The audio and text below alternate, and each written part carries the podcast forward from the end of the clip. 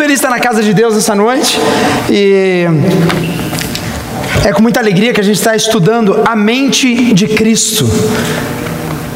E eu gosto muito dessa ideia da gente pensar como se fosse, como seria Jesus nos seus pés, nos seus sapatos, como seria Jesus vivendo a tua vida, como seria o mestre no teu lugar, o que ele falaria, o que ele faz, fazeria, como ele agiria dentro da tua vida. Já parou para pensar? E nessa série de mensagens a gente está pensando um pouquinho, corre lá, filho, vai, vai, vai a gente está pensando um pouquinho de como é isso na nossa vida. Eu queria que hoje você abrisse a sua Bíblia ah, no Evangelho de João, capítulo 5, versículo 1.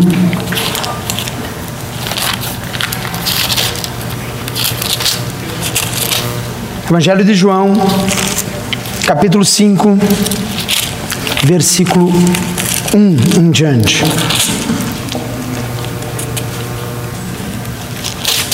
Quantos acharam, digam amém. amém. Glórias a Deus. Versículo 1 ao versículo 9, vamos ler? Palavra do Senhor. Evangelho de João, capítulo 5, versículo 1, diz assim: Algum tempo depois, Jesus subiu a Jerusalém para uma festa dos judeus.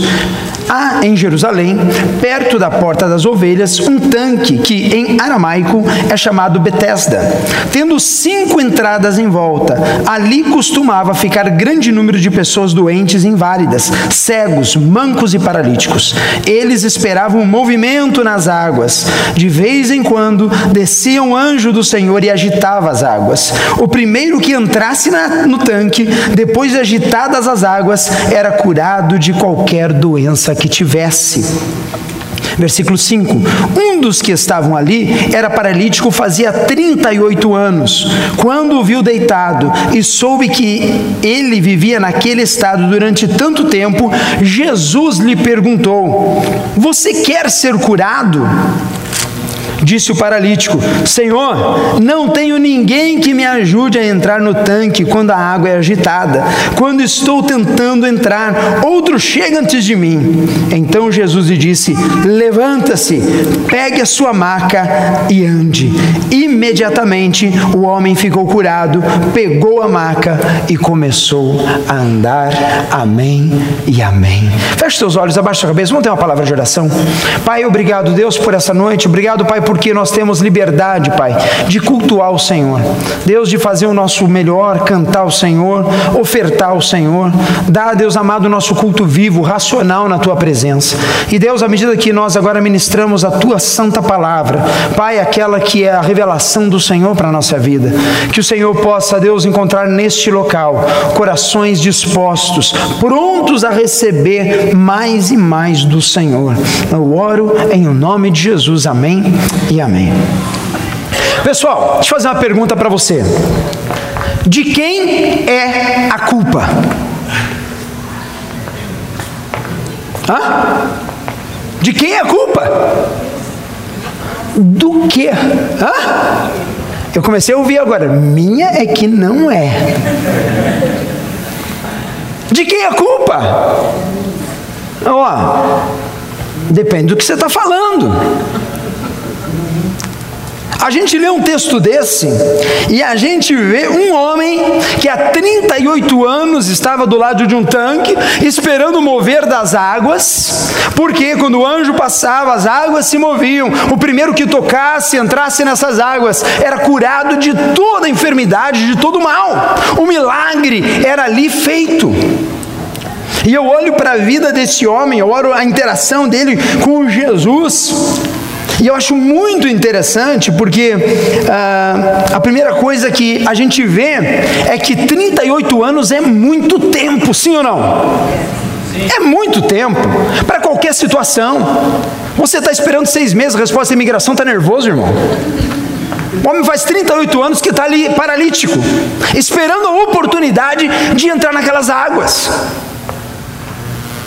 Você acha que esse cara estava animado ou desanimado? Você acha que ele estava com toda a expectativa que ele ia conseguir, sim ou não? Não. Fazia muito tempo que ele estava naquela situação. E a gente vê o texto ah, nos mostrando que Havia muita gente tentando entrar naquela água, mas o texto também diz que só uma pessoa entrava. E uma coisa que me deixa muito curioso e, e blows my mind, quando a gente fala assim em inglês, né? E me deixa, nem sei como traduz blow my mind, né? Me deixa surpreso, né? É que quando Jesus chega para aquele homem, ele faz uma pergunta muito objetiva, né? Ele fala assim: Quer ficar curado? Qual seria a sua resposta na situação desse homem?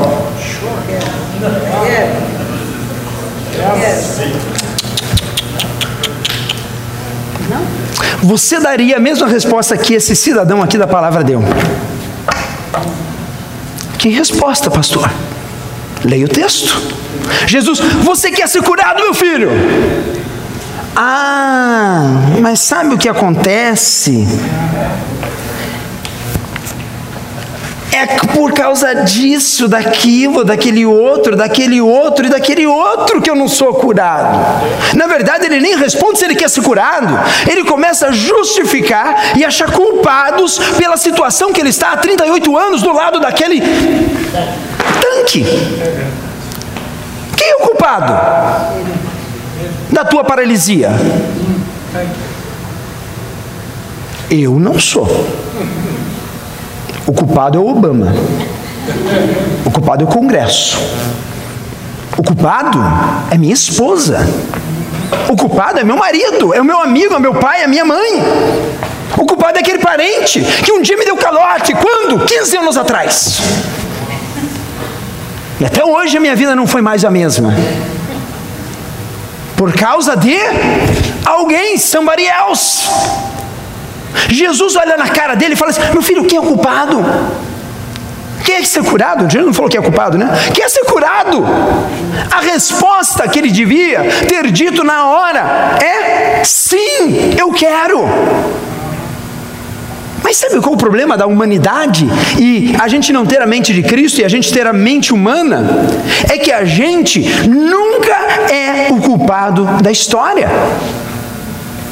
A gente nunca se identifica como aquele que vai ser o quê? Que vai estar em falta de alguma coisa. A gente precisa achar um culpado. É um culpado porque eu não me relacionei bem, é um culpado porque eu estou chateado, é um culpado, é um culpado, uma culpada, uma culpada, e os culpados se aglomeram ao nosso redor. E Jesus todo dia está com esse texto chegando para nós, falando assim: O que queres que eu te faça? A palavra revelada, irmãos, para a minha vida e para a tua vida.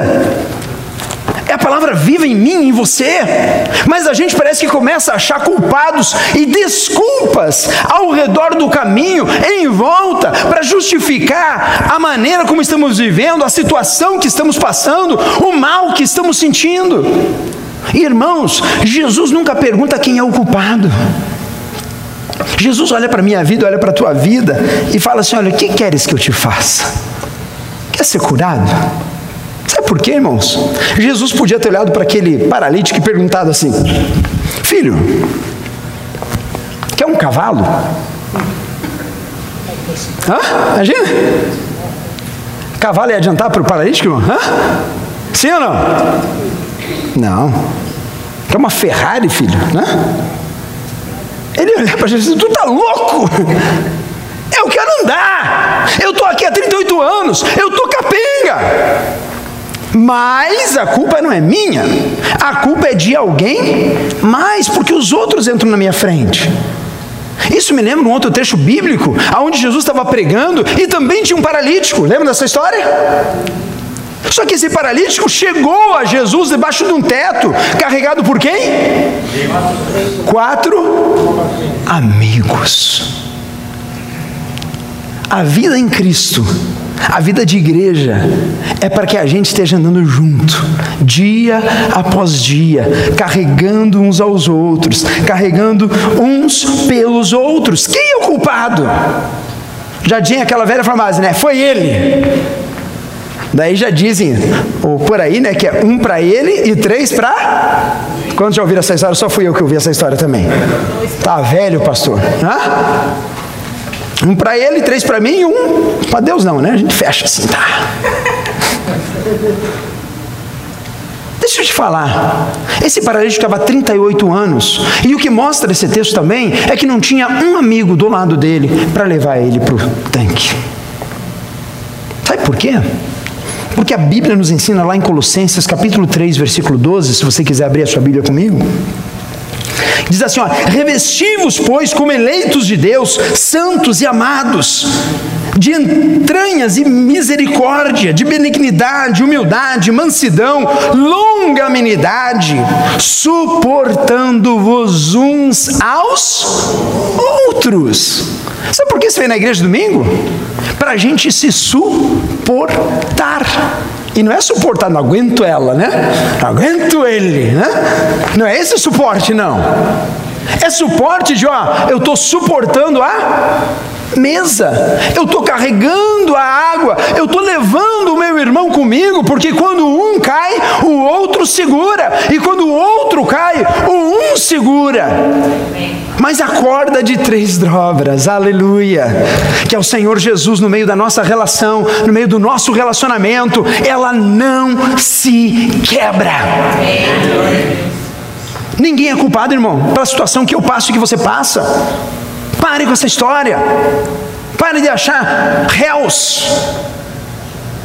E comece a olhar para as perguntas que Jesus está fazendo para a tua vida hoje. A gente acabou de fazer um desafio para você. Três domingos com um propósito firme de estar. Quantos têm coragem de se comprometer diante de Deus? Não, eu quero estar aqui porque eu quero cumprir. Sabe, eu quero fazer um propósito. Não é porque Deus precisa, é porque eu preciso. É porque eu careço da graça. É porque eu preciso, talvez, de um estímulo a mais. Para quando a tentação me puxar para casa, eu falo, não, eu tenho um propósito. E é com Deus esse propósito. Irmãos, a gente vê nesse texto, nessa clara convicção de que quem tem a mente de Cristo ouve o que o Senhor Jesus está falando. Quem tem a mente de Cristo ouve as palavras do Mestre. Esse homem fazia muito tempo que não estava ouvindo nada, ele estava achando culpados para a situação dele ali do lado. Jesus nunca perguntou o porquê, como, como é que você chegou na graça hoje? Jesus não está, não é que não esteja interessado, ele está interessado desde que você nasceu para começar a história, né? Mas se você está aqui hoje, Ele conhece a tua história do começo, do meio e do fim. Agora Ele pergunta para a minha vida e para a tua vida hoje: O que queres que eu te faça? Qual é a tua resposta hoje, meu irmão? Ah, eu queria ser usado mais isso, aquilo, aquele outro. Ah, eu queria. A gente nem queria, mas a gente começa a fazer o que esse homem começou a fazer. E é muito importante uma coisa a gente observar. É que Deus trata com a gente no pessoal, e a gente trabalha em igreja e caminha como igreja para que a gente suporte um ao outro. Mas tem um detalhe muito forte para mim, que bate muito: é que esse homem estava 38 anos ali e ele estava sozinho.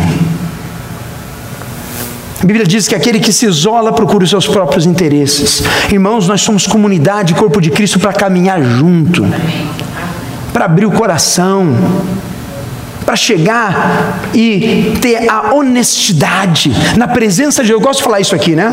Aquele que espera um pastor perfeito está na igreja errada, irmão.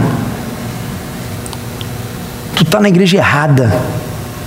Pastor é tão humano quanto você, a pastora é tão humana quanto você, mas nós todos, se olharmos para Cristo Jesus e caminharmos com o nosso foco, olhos fitos em Cristo Jesus, eu te garanto, a gente vai longe e muito longe.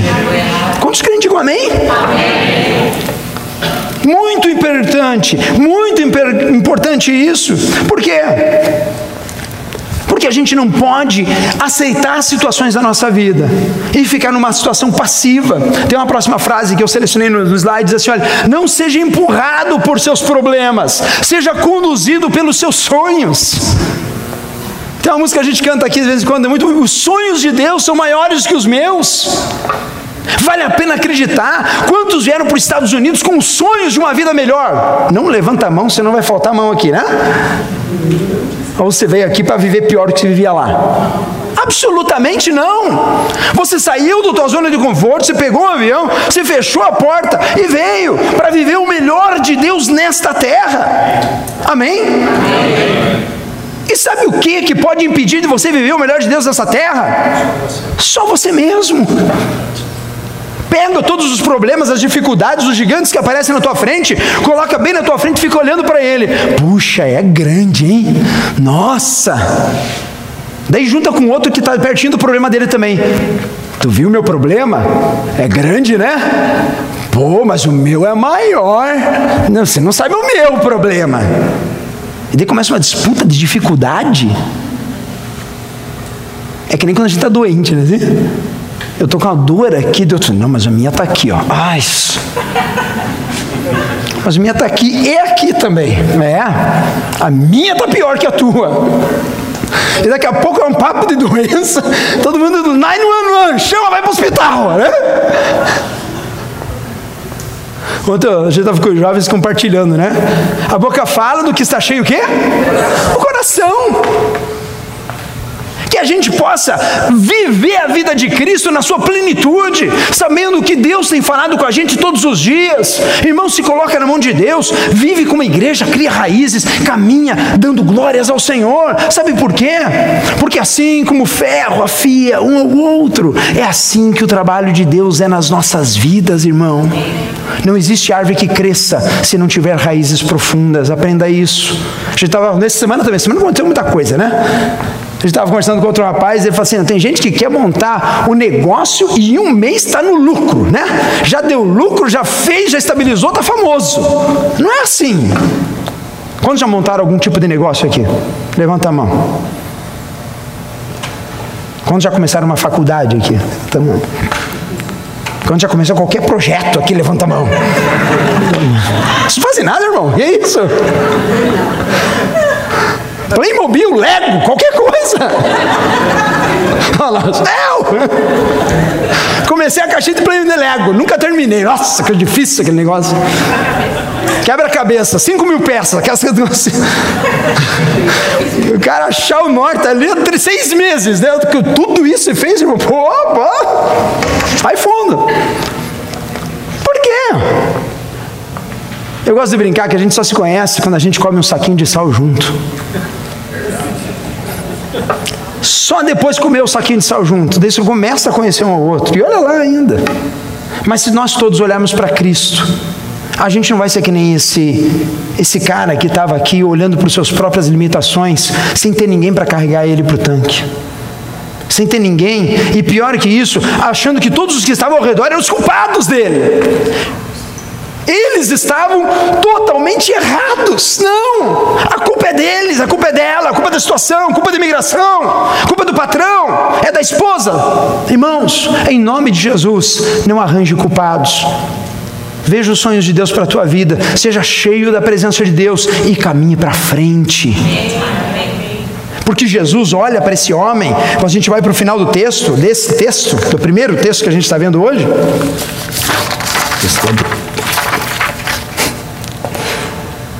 E ele fala assim: olha, Jesus lhe disse: levanta, toma o leito e anda. Eu gosto que Jesus é muito curto e grosso às vezes, né, irmão? O homem está 38 anos esperando milagre. Ele está esperando que Jesus venha com um arcanjo, anjo, serafim, né? Faça uma apresentação astronômica ali e fala assim, dá umas revelações fortes para ele na hora do porquê que ele passou os 38 anos. Porque assim, a gente também é assim, né? Se não basta Deus liberar o milagre, você quer saber o porquê você sofreu, né? Porque não é justo Deus abrir a porta sem te revelar o porquê. Você acha mesmo? Oh, meu irmão. A Bíblia diz assim que aqueles que são novas criaturas, tudo se faz novo, as coisas velhas se passam e a gente tem vida nova em Cristo. Não fique perguntando os porquês, irmãos. Olhe para frente agora, com os sonhos que Deus tem para a tua vida e comece a caminhar. Faça o que Jesus falou assim: levanta-te Tome um impulso. Eu não sei como esse homem, a Bíblia não diz como ele se levantou. Mas depois de 38 anos sentado, eu não acho que esse cara levantou assim, yeah, Oxo, Jesus, obrigado, tal. Não dá, né? Imagino que esse homem. Está tudo travado. Mas tem gente, quando Jesus manda levantar, ah, não dá, Jesus, não dá, não dá, vou ficar aqui mesmo. Não, muito difícil esse negócio. Hum? Se você se identifica, não levanta a mão. Ouça Deus falando ao teu coração. Tome uma atitude, começa a caminhar. Levanta, doeu. Faz tempo que está assim. Faz tempo que não muda a situação. Em nome de Jesus, levanta-te. E é interessante que Jesus falou assim: levanta-te, pega o quê? Pega o teu leito e vai. Aquele que quer me servir, pegue a sua cruz e siga-me. Jesus nunca prometeu uma vida de mar de rosas para ninguém, meu irmão. Jesus nunca prometeu que você ia andar de Ferrari zero, casa na praia, casa aqui, casa lá, milhão de dólares na conta, e tudo ia ser um uh, 10. Muito pelo contrário. Jesus ele fala assim: olha, no mundo você vai ter aflição. Mas ei, tem de bom ânimo, levanta a cabeça, olha para os teus sonhos e caminha para frente, porque eu sou o Deus que estou contigo. Eu tenho uma promessa na tua vida que é a minha palavra revelada em você. Eu sou o Deus que sou capaz, se necessário, de fazer a tua paralisia ir embora em nome de Jesus. Amém.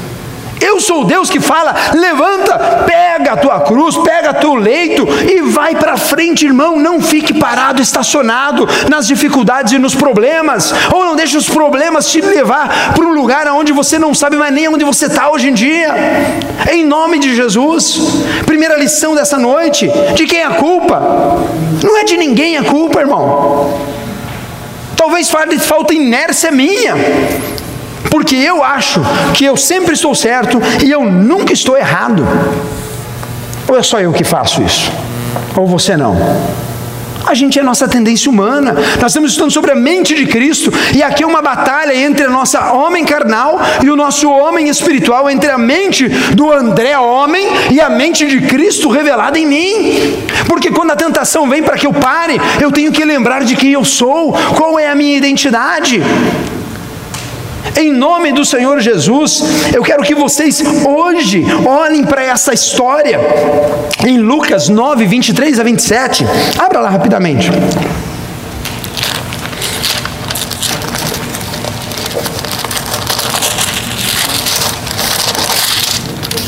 Lucas capítulo 9, versículo 23.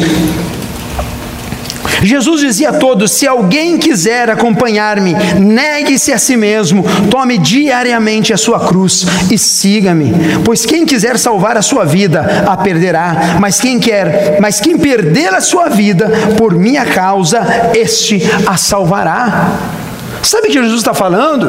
Que nós não podemos viver o nosso homem natural, querendo os nossos prazeres do homem natural. Nós precisamos entender a nossa identidade como filhos de Deus, aqueles salvos, remidos, como a gente já falou anteriormente, perfeitos em Cristo, amém? Olha para a esposa e para o esposo e fala: Tu é perfeito em Cristo. Você não tem esposa, esposa, olha para a irmã, para o irmão e fala: assim, Tu é perfeito em Cristo, meu irmão. Em nome de Jesus. Se for muito difícil da direita, fala para o da esquerda, tá? Mas fala para alguém, em nome de Jesus. Agora tem que falar para os dois, né? Você vai ficar chato, né?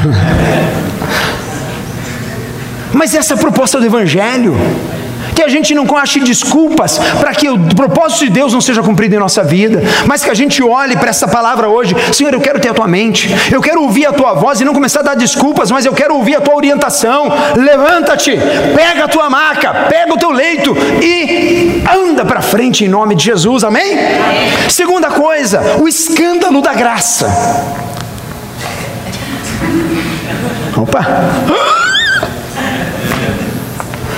Bonitinho, né? Eu não resisti. Evangelho de João, capítulo 8, versículo 1. O escândalo da graça. Irmãos, Nós somos uma igreja que acredita piamente na graça soberana de Deus, na nova aliança de Cristo Jesus com a humanidade. Nós cremos 100% que a obra, o mérito irrevogável é de Cristo Jesus e pela graça sois salvos, isso não vem de vós, é obra do Espírito Santo de Deus em nós. Uma vez que eu entendi, aceitei, houve o um novo nascimento, eu estou inteiramente revestido, novo nascido. Mas o grande problema é o nosso coração. Porque a graça é um escândalo. Essa que é a verdade. Olha essa cena. Ao contrário, em nome de Jesus, amém? João capítulo 8, versículo 1 em diante, diz assim: Jesus, porém, foi para o Monte das Oliveiras e pela manhã cedo tornou para o templo, e todo o povo vinha ter com ele, e assentando-se os ensinava. E os escribas e fariseus trouxeram uma mulher apanhada em adultério. E pondo-a no meio, disseram: Mestre, essa mulher foi apanhada no próprio ato, adulterando. E na lei nos mandou Moisés que as tais sejam apedrejadas. Tu, porém, o que dizes? Isto diziam eles, tentando para que tivessem do que o acusar. Mas Jesus inclina-se e escreve com o dedo na terra. E como insistissem, perguntando-lhe, endireitou-se e disse-lhes: Aquele que dentre vós está sem pecado, que seja o primeiro a tirar a pedra contra ela. E tornando, inclinou-se e escrevia na terra. Quando ouviram isso, redarguidos da consciência, saíram um a um, a começar pelos mais velhos até os últimos. Ficou só Jesus e a mulher que estava no meio. E endireitou aproveitando-se Jesus e não vendo ninguém mais do que a mulher, disse-lhe: Mulher, onde estão aqueles teus acusadores? Ninguém te condenou? Ela disse: Ninguém, Senhor. E disse-lhe Jesus: Nem eu também te condeno, vai-te e não peques mais. Amém e amém. Irmãos, alguns pontos rápidos para a gente observar nesse texto. Por que o escândalo da graça? Porque nós temos uma tendência muito forte de sermos os juízes das situações. A gente gosta de julgar, a gente gosta de condenar. É bom condenar, né, irmão? Fala a verdade. Ou não é? Ah, é bom, irmão. Já falei aqui dos saquinhos pretos, né? Quantos lembram? Não, que não tinha esquecido. O saquinho preto é aquele saquinho das pessoas condenadas por você. É aquelas pessoas que no teu conceito não tem mais jeito. É pedra nela.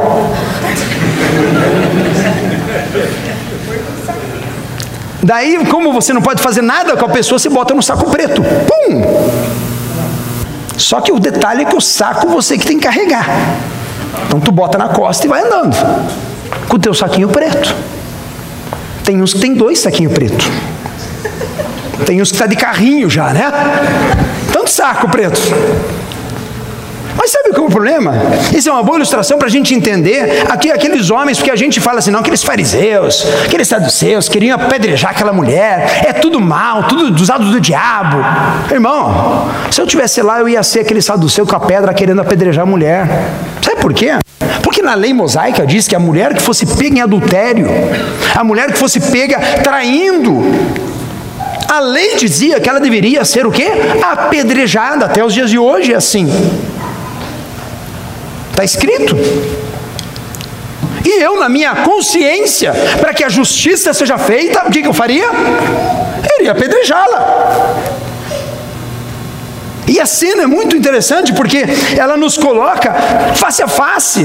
Que isso é com a mente de Cristo? Porque eles trazem essa cena, eles colocam Jesus na parede, mencionam Moisés e fala assim: Mestre, o que, que tu dizes? É a mesma coisa, sabe aquele pecado que você mais abomina? Tem uns que a gente classifica, né, irmão? Pecadão, pecado, pecadinho, pecado mediano. Pecado. Tem um que é pecado. Não. Irmão, pecado é pecado. Só para te informar. Não existe o pequenininho e o grandão. Existem as consequências dos pecados que são diferentes. Mas pecado diante de Deus é pecado. E a gente tem alguns pecados que a gente faz o que, o que esses caras estão fazendo com essa mulher. Aquele fulano de tal, o que, que ele é? Ladrão. Ah, ladrão para mim tem que tudo morrer. Quantas vezes a gente já não viu isso? Vamos ser um pouco mais forte? Estuprador. Não, estuprador tem que morrer. Não vale um pênis esse cara. Sabe que não vale, irmão? Quantos pecados estão na moda aí que não dá para falar assim, você pastor é processado agora, né? Ah, não pode falar. Tem pecados que estão na moda, não, não posso falar. Tem uns que condenam e jogam no inferno já. Jesus, ele é confrontado com um pecado que estava descrito na lei que era totalmente abominável, tinha que apedrejar. Eles perguntam: o que, que a gente faz agora? Jesus, com a sabedoria eterna do Pai, ele deita e começa a escrever no, no chão. E eu não sei o que ele estava escrevendo no chão, irmão, mas devia ser um negócio bem punk, entendeu? Eu não sei se os caras voltaram lá para ler, mas devia estar tá lá um trecho lá do Sermão da Montanha, um negócio assim. Ele não só escrever, e eles, a Bíblia diz que eles insistiram. E daí ele levanta e ele joga na cara aquele que não tem pecado. E nota que Jesus não falou assim, olha, aquele que nunca adulterou. Hã? Que a gente gosta de, lembra das classificações? Ele fala, aquele que não tem pecado, atira a primeira pedra. E voltou a escrever. E o texto ele caminha e ele olha, porque ele olha, Jesus está olhando para a mente humana, para aquele que não tem a mente de Cristo, ele está jogando uma palavra para aquelas pessoas que não tinham ainda a revelação da graça de Deus. E talvez se eu estivesse lá, eu também estaria com a pedra e você estaria. Mas Jesus ele vem assim: olha, você que não tem pecado nenhum, atira a primeira pedra. E o texto diz que pouco a pouco, do mais velho, não sei porquê, irmão, do mais velho ao mais novo. É acumulativo os pecados, né? Foi. foi chegando as pedras. E foi saindo o povo. E presta atenção nessa revelação que é muito forte, irmãos. O texto diz que saiu todos ali e só ficou quem? Me ajude? Jesus e. Mas o que, que Jesus tinha dito? Aquele que não tem pecado, atira a primeira pedra. Todos saíram, mas ficou duas representações ali. Uma era Jesus. Jesus não tinha pecado, pastor. E a mulher, irmão?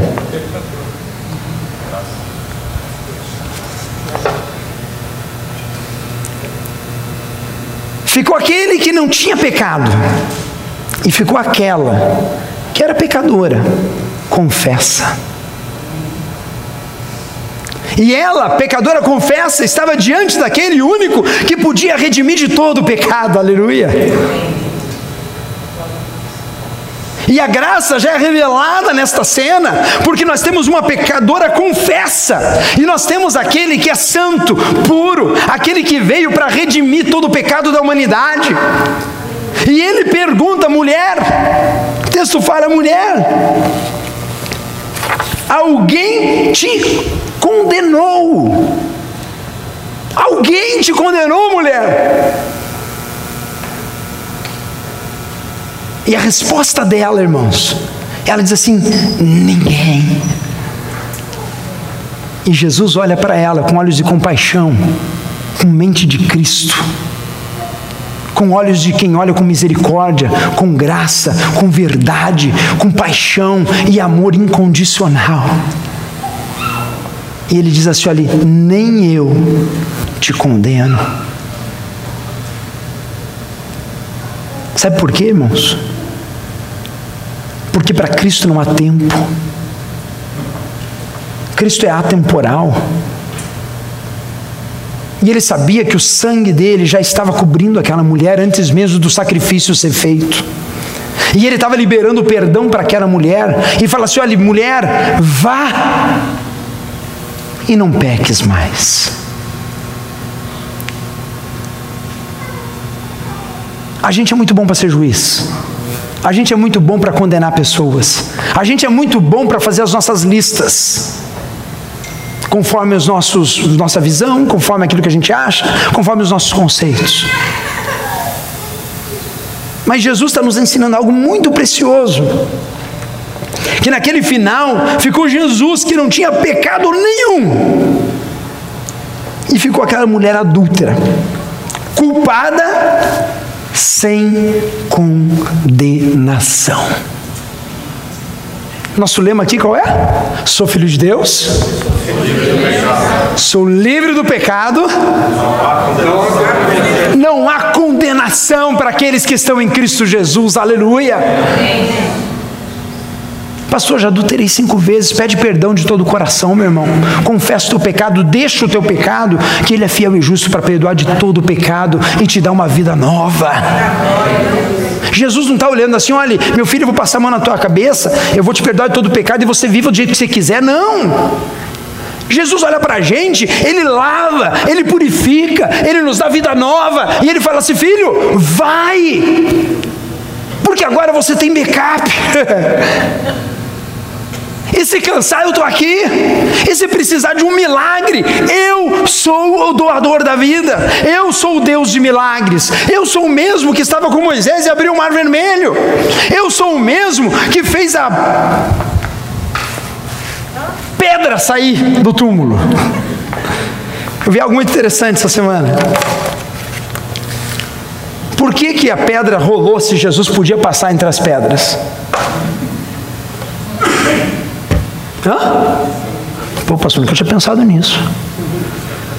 Porque Jesus, com o corpo glorificado, ele entrava entre as paredes. O texto bíblico fala várias vezes que ele entrava no meio, o corpo era glorificado, ele não tinha limitação humana. Mas o texto fala assim que a pedra rolou, os guardas saíram e Jesus saiu do túmulo.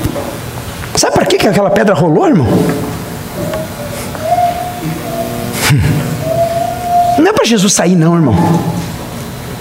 É para que eu e você pudéssemos entrar lá dentro e ter a convicção de que Ele está vivo e que Ele está aqui entre nós e que Ele te trouxe neste lugar para te lembrar que não há condenação para aqueles que estão em Cristo, que não há culpados, irmão, pela tua história. Deus escreveu a tua história, mas Ele olha para você e pergunta: O que queres que eu te faça nessa noite? E ele olha para você e ele fala assim: Olha, minha graça te basta, porque o meu poder se aperfeiçoa na tua fraqueza. Essa noite eu queria que você hoje escutasse essas palavras como ecos do Senhor na tua vida. Porque talvez tenha gente aqui hoje, neste lugar, nesta sala, que está como aquele paralítico Pastor, não faz 38 anos, mas já faz alguns anos. Que eu estou numa situação onde eu não consigo chegar no milagre. Já fiz campanha X, campanha Y.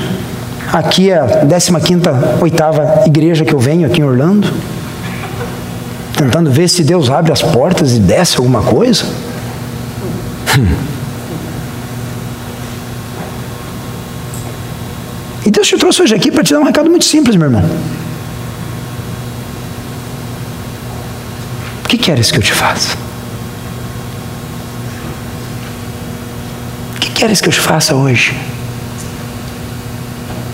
Talvez seja sair de uma situação que faz anos que você está. E Jesus hoje está aqui neste lugar, nessa hora, falando ao teu coração. Ele não quer as desculpas do porquê que você chegou aqui. Ele só quer que você abra o seu coração para Ele e fale: Senhor, eu quero andar hoje. E o que eu faço com a mulher adúltera? Às vezes a gente é a mulher adúltera. E está cheio de acusação contra a gente. E Jesus olha para a igreja e fala assim: olha, a minha graça é suficiente para perdoar todo o pecado. Porque aonde abundou o pecado, superabundou a graça de Deus. Eu queria que você se colocasse de pé nessa hora em nome de Jesus.